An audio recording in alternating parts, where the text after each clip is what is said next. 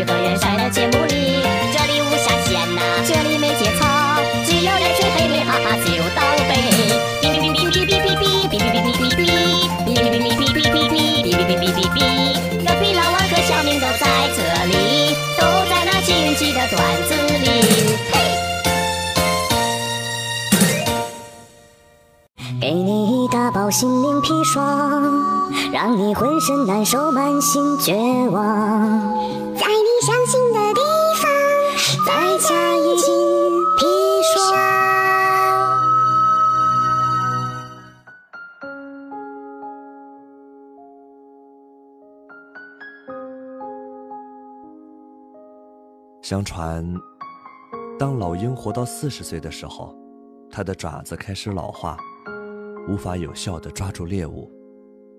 它的喙变得又长又弯，几乎碰到胸脯。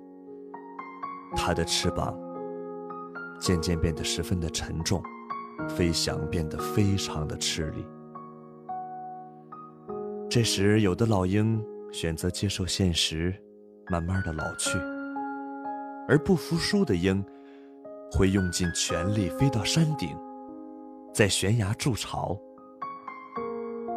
用它的喙击打岩石，直到喙完全脱落，忍着痛苦，一个一个的拔掉指甲和羽毛。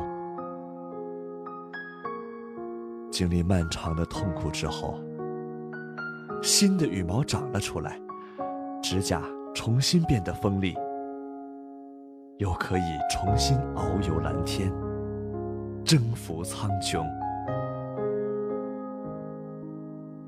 却因为长不出喙，数日后饿死。啊，这个故事告诉我们说哈啊，人不要跟自己过不去。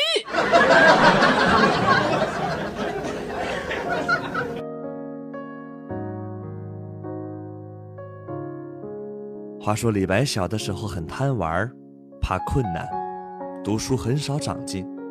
有一天，李白走到一条小河边，看见一位白发苍苍的老奶奶，正在磨一根铁棒。他觉得很奇怪，就走到老奶奶面前，问她说：“老奶奶，您磨这铁棒要干什么呀？”“哦，呃，做针呢。”李白觉得更奇怪了。做针，铁棒怎么能做成针呢？磨多久啊？啊，能，一定能，只要功夫深，铁棒就能磨成针。李白听了老奶奶的话，明白了一个道理：无论做什么事情，只要有决心，肯下功夫，就一定能成功。后来，因为我国古代手工业生产方式过于粗放啊，资源利用率极低，我国的工业水平一度落后西方二百余年。啊，这个故事告诉我们说哈，人呐过得再好也要节省。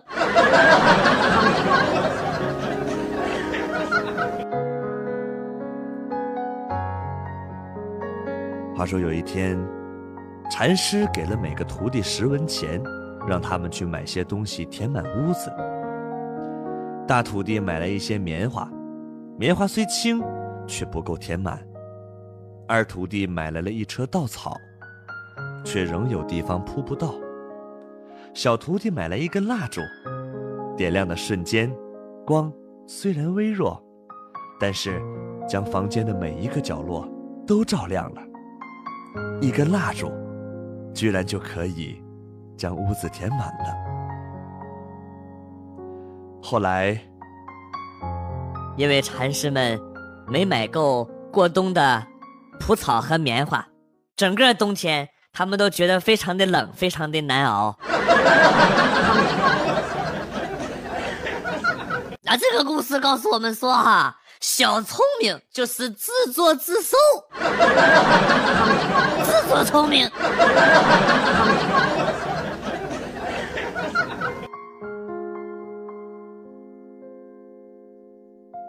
有一天，小马来到了小河边，想过河，却又没有桥。小马就犯嘀咕了：“河水有多深呢？”牛伯伯说：“河水啊不深，才到我小腿。”小松鼠说：“河水很深很深，可深了，会被卷走的。”马妈妈过来了。让小马勇敢的趟过去。小马小心的试着，一步一步的趟着。随后，小马就被湍急的水流给卷走了。后来，牛伯伯和杨大叔为了纪念小马，终于修起了一座桥。从此，小动物们再也不会被卷走了呢。那座桥的名字就叫小马桥呢。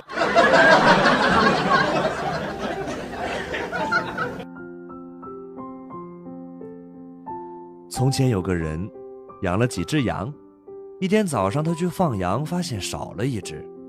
原来羊圈破了窟窿，狼夜间从窟窿里钻了进来，把羊给叼走了。街坊邻居劝告他说：“哎呀，得赶快把羊圈修一修，堵上那个窟窿啊！”哎呀，羊都已经丢了，还修羊圈干什么呢？他没有接受街坊的劝告。第二天早上，他去放羊，发现羊又少了一只。原来，狼又从窟窿里钻了进来，把羊给叼走了。他很后悔，不该不接受邻居的劝告，于是他赶快堵上了那个窟窿，把羊圈修得结结实实的。到了晚上，吃不到羊的狼就把羊的主人给叼走了。啊，这个故事告诉我们说哈，啊，这个损失啊，可不一定是坏事。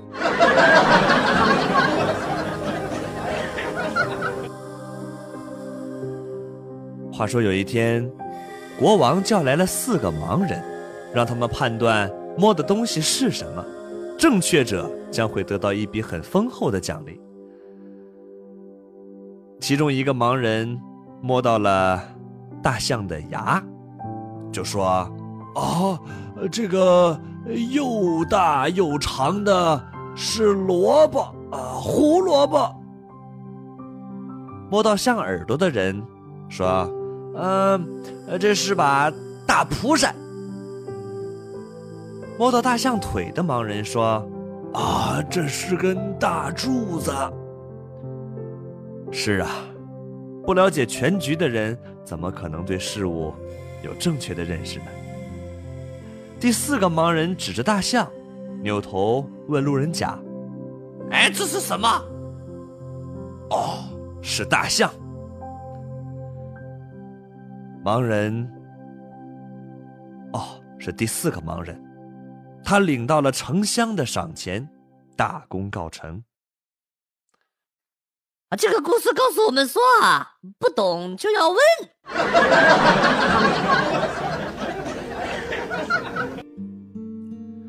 有一年夏天，天气热得出奇，骄阳似火，天上一丝云彩都没有。部队在弯弯曲曲的山道上行走，几个体弱的士兵晕倒在了路边。曹操看行军的速度越来越慢，担心耽误战机，心里很是着急。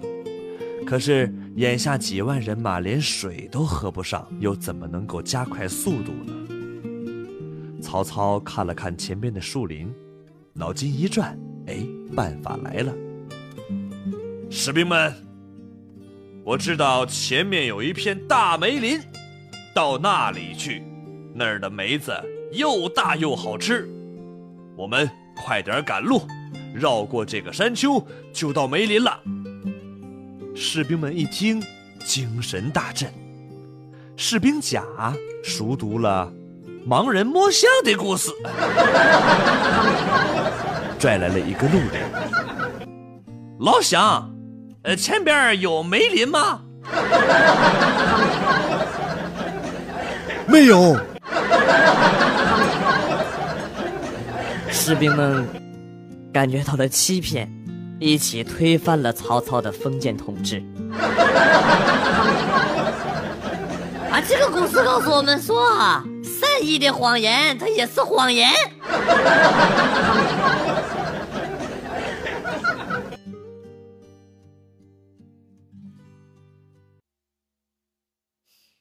别犹豫，别犹豫，别相遇，别一个人去看喜剧，别继续，别比喻，别治愈，别让人看出你有多委屈，别下雨，别下去，别多余，别以为他还会为你淋雨，别结局就离去，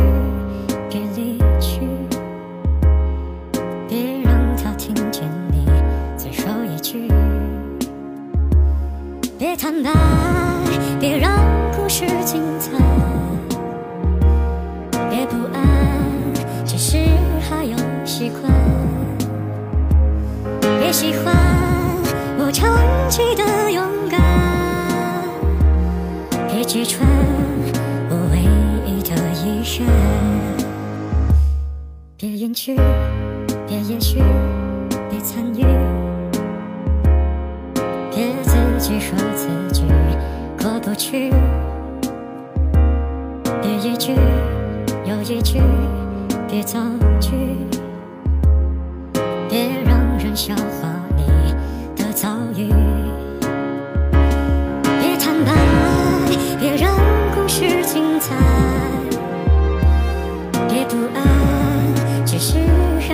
习惯，